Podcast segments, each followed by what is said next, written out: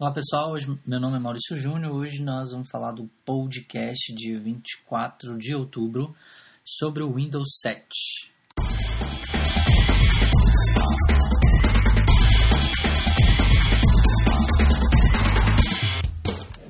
Finalmente o Windows Phone 7 chegará no Brasil diretamente pela operadora Vivo. O preço estimado está em R$ 1.800, ou seja, um valor bem acima do esperado. Esse valor hoje em dia no Brasil é concorrente com um smartphone de ponta como o Galaxy S2 ou o iPhone 4S. A tela de navegação do aparelho é um pouquinho diferente das existentes no mercado. Ela é maior do que a do iPhone e do Galaxy S e a fabricante será a HTC, aquela mesma que tem o Android como sistema operacional ou seja, joga dos dois lados.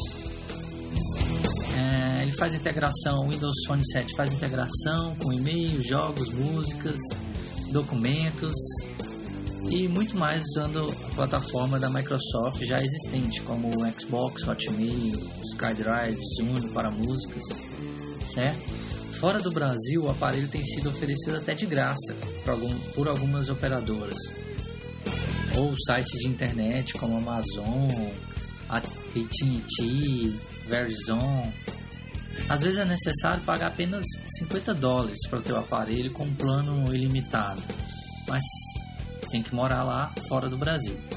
Depois de um ano, a Microsoft que, é, que a Microsoft prometeu chegar ao Brasil, o aparelho vem pela operadora Vivo. E se o preço fosse um pouco mais barato do que os normais, com certeza iria ganhar bem o mercado.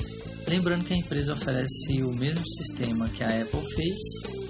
É, você pode virar desenvolvedor e ganhar um dinheirinho desenvolvendo com C Sharp e Silverlight.